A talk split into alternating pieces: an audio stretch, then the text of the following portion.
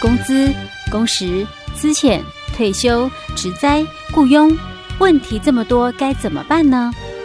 没关系，就让我们来请教劳资关系专家吴信生老师。欢迎收听，老师帮帮忙。老师，老师，最帅气的老师，你长这么高要做什么？长高可以打篮球，还可以去做 model。其实只要营养均衡，不挑嘴，以后你们一定会长得又高又健康啦！哈哈哈。谢谢。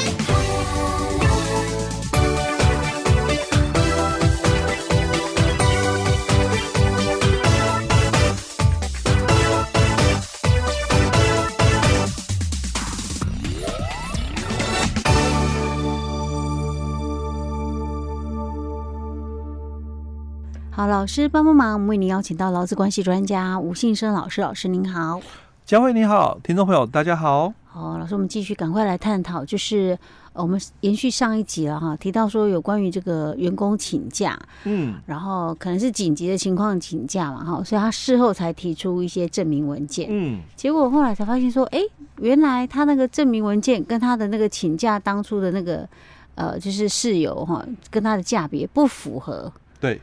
那可不可以，雇主要求劳工改价别？比如说本来请病假的，我要求你改成事假，嗯，对，或者是干脆改改你的特休，你就扣一天你的特休好了，对，可以这样吗？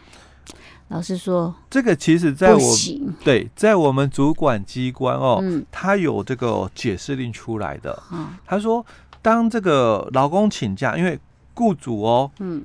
他已经答应了，就我们讲这个请假的一个部分，嗯，必须事先申请，是。好，所以劳工这个事先哦就已经把假哦送出了，哦，当然如果我都符合，因为我讲过不能拒绝，哦，那我都符合公司的这个管理的程序，就讲我按照请假的这个流程来走，哦，所以我可能预先请了下个礼拜的假，嗯，哦，那所以我也照公司的流程。走喽，走完了，所以当然我这几天哦，我就可以依据我的这个请假的一个规范哦，我就免提供劳务，免出勤哦。可是我可能事后我还是要依据我们细则第十条的一个规定哦，我要提出这个相关的这个证明文件哦。那可能哦，公司后来才发现哇，原来呀，你骗我。嗯，哦，因为你的这个证明文件嘛，哦，嗯、你你可能有啦，嗯、哦，就是说拿了这个诊所的这个病假还是什么，当然我们在新闻也看过，也听过，然后就是说有些诊断书在开的时候还蛮松散的哦，嗯、哦，就把关不是那么严谨哦，嗯、结果因为这个现在资讯很方便嘛，嗯，那就有人。就是在你的这个脸书啊，嗯、看到你可能又去哪里哪里打卡，嗯、哦，你你本来请这个三天的这个病假嘛，嗯、对不对？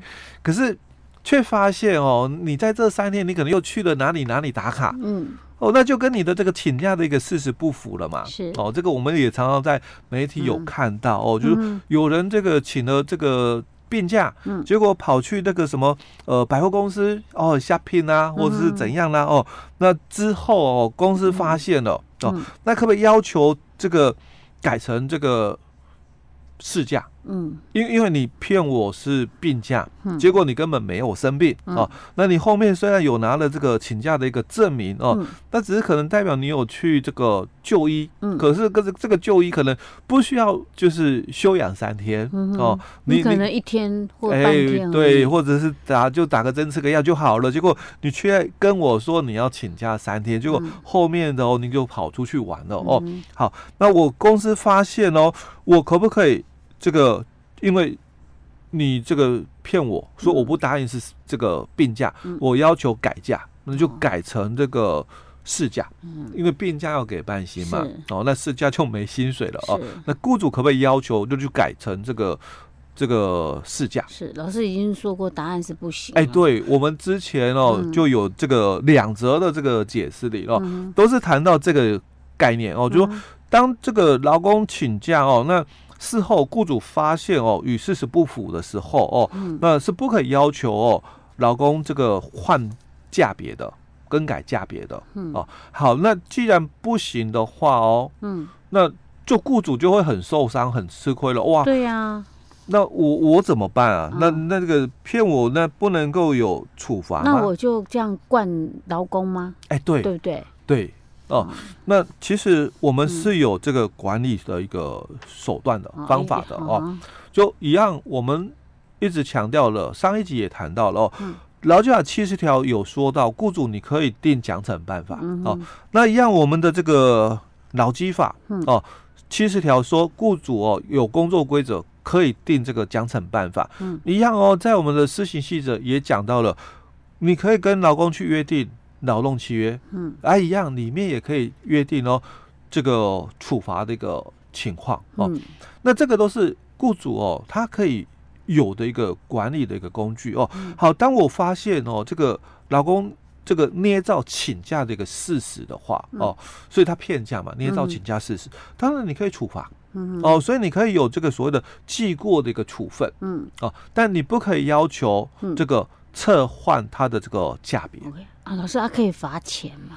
呃，基本上哦，你要罚钱的话，嗯，我觉得可以，嗯，哦，因为处罚的话哦，你可能觉得啦，哦，嗯、可能记过没有什么功能的话，嗯，你可以罚钱，嗯，哦，但是重点在这个罚钱的这个部分，嗯，哦，因为它涉及到的是另外一个问题哦。嗯劳基法的这个工资保护，嗯哼，他谈到了二十六条，就是说，雇主不可预扣劳工的工资作为违约金或者是赔偿费用。哦，哦，所以当然预扣的概念讲的是事情还没发生，我就把你扣起来了，那这个是预扣。嗯哼，可是可是他们是已经发生，哎，对，已经发生了，那就没有这个困扰了吧？应该是这么说嘛？哦，没有这个困扰了哦。可是偏偏我们在二十二条他又提到了哦，就是说。这个第二项里面说，工资应该全额直接给付给老公，嗯哦，但法律另有规定，劳资另有协议，不在此限。哎劳资另有协议哦，对，哎，听到重点了哦。好，那好像我也应该可以扣，好哦，因为这里有一个劳资另有协议嘛，因为法律另有规定是很清楚哦，所以我们都会薪水有扣到什么？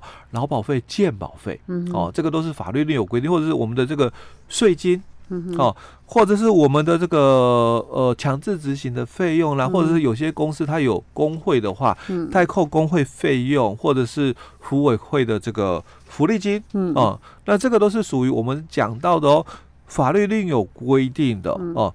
那劳资另有协议的话，所以刚刚佳慧就谈了哦，嗯、那我们双方答应的话，可不可以？劳资另有协议应该就可以啊。诶。可是他又可以反悔，这个又讲到前几集里面讲的，我可能被迫答应，我反悔了，我反悔了，对，所以这个是一个很麻烦的一个事情哦，就是我们的这个法条里面虽然答应哦，劳雇双方另有约定的话不在此限哦，但是到底这个。约定哦，是不是出于劳工的自愿？当然，这个是一个争执点哦。嗯、所以我们在解释令里面哦，他就有谈到了、哦、这个劳工另有约定哦。如果是这个劳工借钱的部分啊，哦，嗯、要要约定返还哦。嗯、那但是哦，如果是约定，就是说劳工。违反规定的一个部分哦，要扣减这个工资的一个部分哦。嗯、那虽然他也谈到了哦，就是说在我们的这个劳工因为违约或侵权行为，你你可能会有就是说答应哦，就是这个要赔付哦。但是他强调的是一个地方哦，就是说在责任归属金额的多寡还没有确定以前，那雇主哦还是哦不可以直接从薪水扣的。嗯，哦，你一定要等这个事情哦都很清楚、确定了，嗯，才可以扣。哎、欸，老师，那像这种状况，我可不可以把它列在是工作规则里面，而不是说是就是或者是劳动契约里面？哎、欸，不行，因为法条里面它是强调的是牢固双方另有约定、嗯、哦。但是如果你是事先约定好在我们的劳动契约里面，这样可以吗？这个就是预先。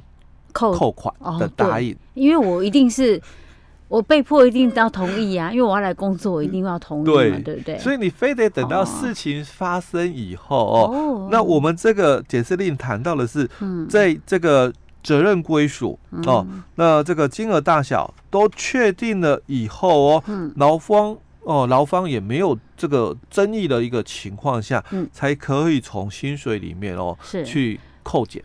那不然的话，可以用另外一种方式吗？比如说我在工作规则里面定奖惩嘛。对。那比如说我说啊，劳方要是诶、欸，就有一些不实的，或者是怎样损害到公司的。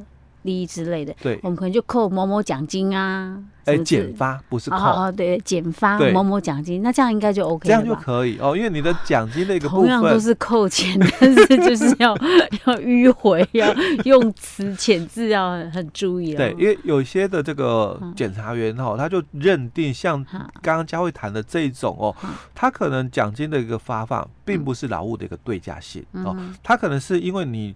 达到了某些的一个条件之后，嗯、那有些比如说用这个点数游戏哦，嗯、你可能这个工作点数哦，嗯、那你这个月哦，因为这个表现的一个关系，所以你获得了多少的一个点数，嗯，所以你取领取到了多少的这个奖金，嗯，哎，那像这种的话哦，就可以，嘿，我们就答应了。哦，原来不是不行啊，只是要换个方式做而已。哇，好累哦。好，所以说老师像这种状况的话，就是说，如果说劳工有不实的一个状况，可能就是企业方面的一些营运方式，嗯、可能就是要采取这样子的一个状况，欸哦、不可以随便说啊。我生气啊！你给人家呢啊，我就给靠靠靠近啊什么的。哎，对，这是不行的哦，因为我一直在强调，今年哦，劳动事件法它非常重视的就是管理，嗯哦，因为你要举证嘛，所以举证谈的就是管理的一个部分哦。你可以有很多的管理的一个手段哦，但是你不可以哦，就是说依据啊哦这个雇主的这个心情啊，所以他。对啊，想怎样做哦，嗯、哦就怎样做，是对对，没有错，一定要有一个标准出来，哎，对对，对，这样劳工也有所依据啊，依据，对对，对。OK，好，老师，我们今天讲到这里喽。好。